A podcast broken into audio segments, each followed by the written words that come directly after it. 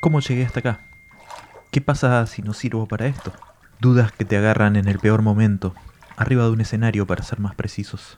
La música como forma de vida a veces nos transporta a lugares oscuros y a veces nos transporta en bicicleta. Dos historias para escuchar. Esto es Leído Podcast. The machine is on. 19 minutes to record. Es la hora del espectáculo. Salimos a escena. El público se muestra reticente. La sala parece inquieta. Es responsabilidad mía. Tenés que mantener la sangre fría y hacer sentir al público que lo tenés en tus manos. De ese modo los ayudás a sentirse confiados y lo bastante desinhibidos para dejarse ir. Encontrar lo que sea que hayan venido a buscar y ser quienes quiera que hayan venido a ser. Esta noche el problema es que durante la actuación yo entro y salgo de mí mismo a ratos del modo más desagradable. En mi interior, múltiples personalidades pugnan por turnarse al micrófono, mientras me esfuerzo por llegar a ese punto en el que ya nada te importa. Ese lugar necesario y maravilloso donde prendes fuego a tus inseguridades, liberas tu mente y simplemente seguís adelante.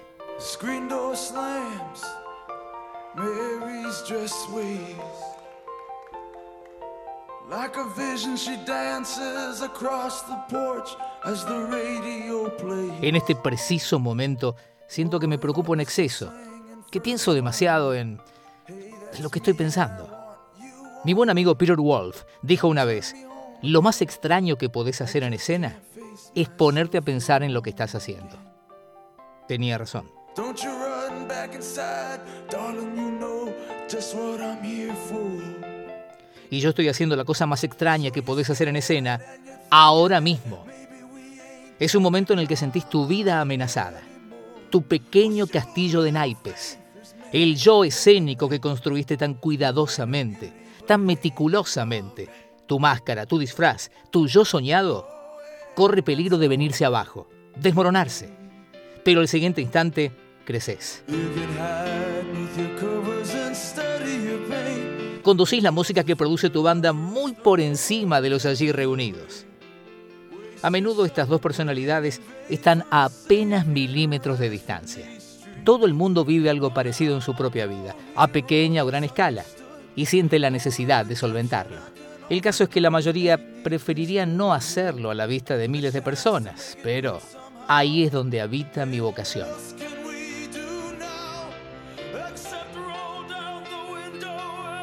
Claro que siempre tenés tus estrategias, así que yo recurro a mi voluntad. En pleno concierto, cuando la situación lo requiere y vos, oh suspicaz miembro del público, crees que todo se terminó.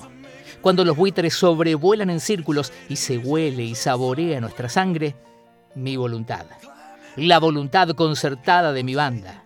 Nuestro empeño insistente en vencer o morir regresa con fuerza y te patea el culo en un intento por resucitar el día.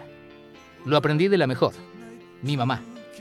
Quiso que fuésemos una familia y lo fuimos. Quiso que no nos desintegrásemos y no lo hicimos. Quiso que anduviéramos con respeto por las calles de nuestro pueblo y lo hicimos. Nos acercamos al final del concierto y ahora, de vuelta a la tierra, siento que el calor invade mi cuerpo el público a mi alrededor y la banda en el borde del escenario, preparándose para ofrecer aquello para lo que hemos viajado 5.000 kilómetros a través del Atlántico. Me entrego al máximo y se acabó. Una noche difícil. Me siento decepcionado conmigo mismo por haber cedido excesivamente a mis conflictos internos.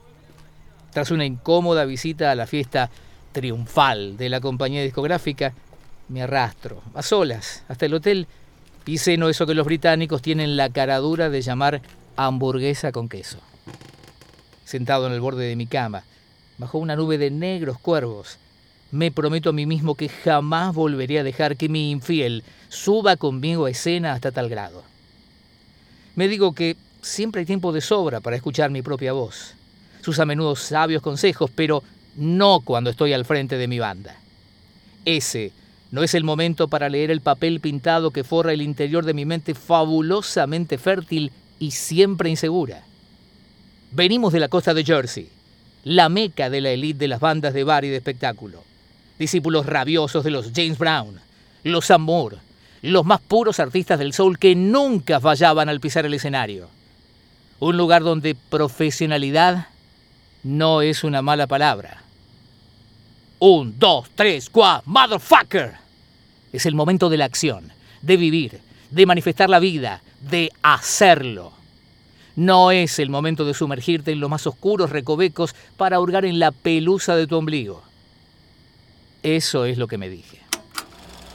Puedes contemplar todo esto en la película de la E Street Band, Hammersmith Odeon, London 75, incluida en la reedición de Born to Run. Pero no lo vas a ver. No vas a ver nada, excepto a la banda interpretando un repertorio difícil, pero excelente. Nos vas a ver entrar en escena armados con un repertorio que todavía retaría a cualquier grupo joven a igualar, y ofrecer un guiso estilo Jersey de rock y soul punk. Casi todo lo que experimenté aquella noche fue una película proyectada exclusivamente en el interior de mi cabeza. Mi cuerpo y mi corazón sabían lo que debían hacer y lo hicieron igualmente. Me había entrenado bien. Todos aquellos laburos hostiles y locales ariscos, toda una década de ferias de bomberos, carnavales, autocines, inauguraciones de supermercados y tugurios donde nadie daba una mierda por vos, regresaron para impulsarnos en nuestra hora más oscura. Habíamos estado antes ahí muchas veces, no en un lugar como el Hammersmith, pero sí lo suficiente como para estar preparados.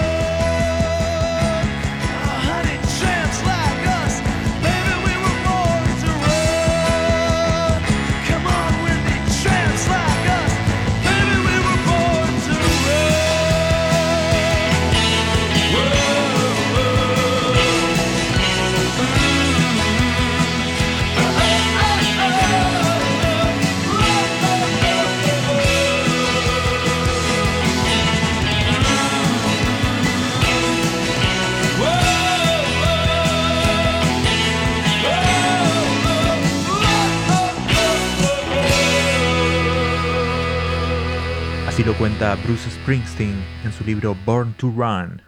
Escuchábamos justamente Born to Run. Hello, no one is available to take your call. Please leave a message after the tone. La bicicleta es el medio de transporte más utilizado en el mundo. Desde principios de los años 80 he usado la bicicleta como principal medio de transporte en Nueva York. Primero lo hice a modo de prueba y me sentí cómodo, incluso en una ciudad como Nueva York. Me dio una sensación de energía y libertad. Tenía una vieja bicicleta de tres marchas, una reliquia de mi infancia en las afueras de Baltimore, y para la ciudad de Nueva York no necesitas mucho más. En aquellos tiempos mi vida estaba más o menos restringida al centro de Manhattan, el East Village y el Soho. Y enseguida me di cuenta de que la bicicleta era una forma fácil de hacer recados durante el día o de trasladarme de manera eficiente a clubes, galerías de arte o locales nocturnos, sin tener que buscar un taxi o la parada de metro más cercana. Ya sé que uno no piensa normalmente en que salir de copas y montar en bicicleta sea algo compatible, pero hay muchas cosas que ver y oír en Nueva York. Y descubrí que corretear de un sitio a otro en bicicleta era sorprendentemente rápido y eficaz. Así que me quedé con la bicicleta, a pesar de su aura de modé y del peligro que entrañaba, ya que por entonces muy poca gente circulaba en bici por la ciudad. Los conductores de aquellos tiempos no estaban acostumbrados a compartir la vía con los ciclistas y te cortaban el paso o te lanzaban contra los coches aparcados, incluso más que ahora. Al hacerme un poco mayor quizá consideré también que pedalear era una buena forma de hacer un poco de ejercicio, pero al principio no pensaba en eso. Simplemente me sentía bien deambulando por aquellas sucias calles llenas de baches. Era muy estimulante. A finales de los 80 descubrí las bicicletas plegables. Y como mi trabajo y mi curiosidad me hacían viajar a diferentes partes del mundo, solía llevarme una. La misma sensación de libertad que había tenido en Nueva York se repitió al pedalear por varias de las principales ciudades del mundo. Me sentía más conectado con la vida de la calle de lo que lo habría estado dentro de un coche o en cualquier tipo de transporte público podía pararme cuando quisiera. Las ciudades, comprendí, son manifestaciones físicas de nuestras creencias más profundas y de nuestros pensamientos muchas veces inconscientes, no tanto como individuos, sino como el animal social que somos. Está todo ahí, a la vista, en campo abierto, en las fachadas, los museos, los templos, las tiendas, los edificios de oficinas y en cómo esas estructuras se relacionan entre sí o a veces en cómo dejan de hacerlo. Ir en bicicleta entre todo esto es como navegar por las vías neuronales colectivas de una especie de enorme mente global.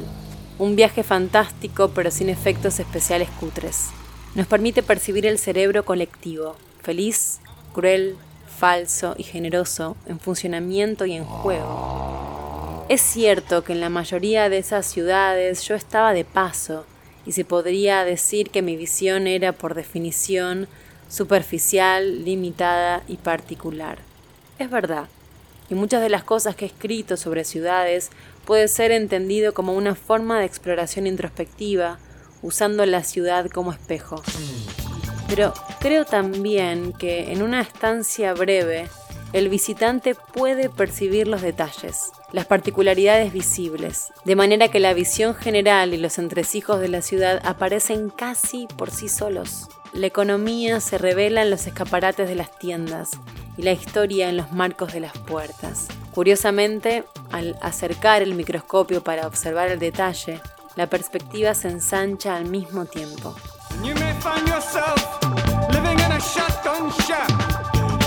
Find yourself in another part of the world. And you may find yourself behind the wheel of a large automobile. And you may find yourself in a beautiful house with a beautiful wife. And you may ask yourself,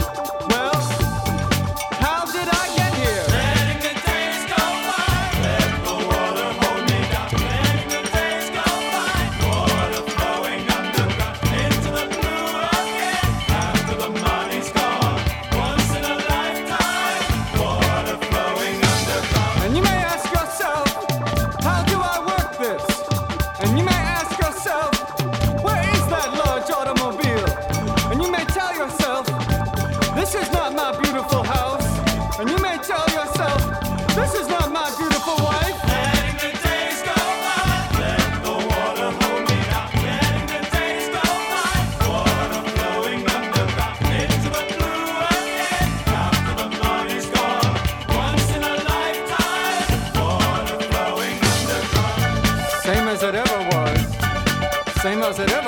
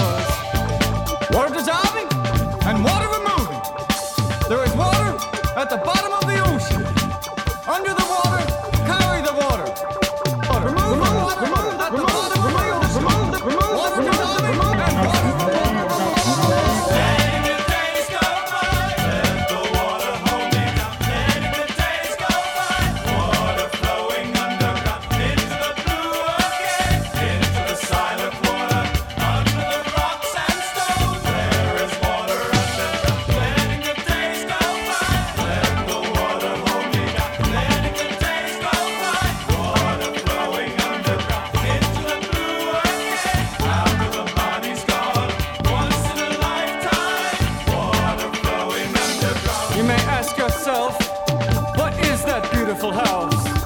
You may ask yourself,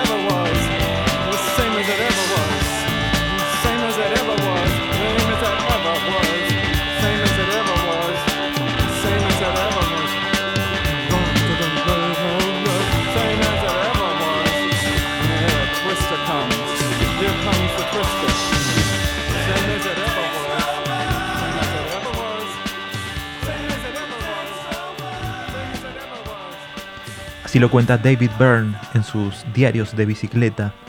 Escuchábamos a los Talking Heads haciendo Once in a Lifetime. En primer lugar escuchábamos a Bruce Springsteen y un conflicto interno, esas cosas que llegan a propósito cuando no las necesitas. De su libro Born to Run, editado en español por Random House en 2016 y narrado por Bebe Sanso por otro lado estuvo David Byrne contando por qué eligió la bicicleta como medio de transporte aún durante las giras. El fragmento es de su libro Diarios de Bicicleta, editado en español en 2010 por Reservoir Books, narrado por Jennifer Stanfader. Este es el podcast leído. Hay muchos más textos dando vueltas. Búsquenlo y escuchen todos los que puedan. En la narración estuvieron Bebe Sanso y Jennifer Stanfader. Edición y presentación, quien les habla, Gerardo Barberán Aquino. Hasta el próximo episodio.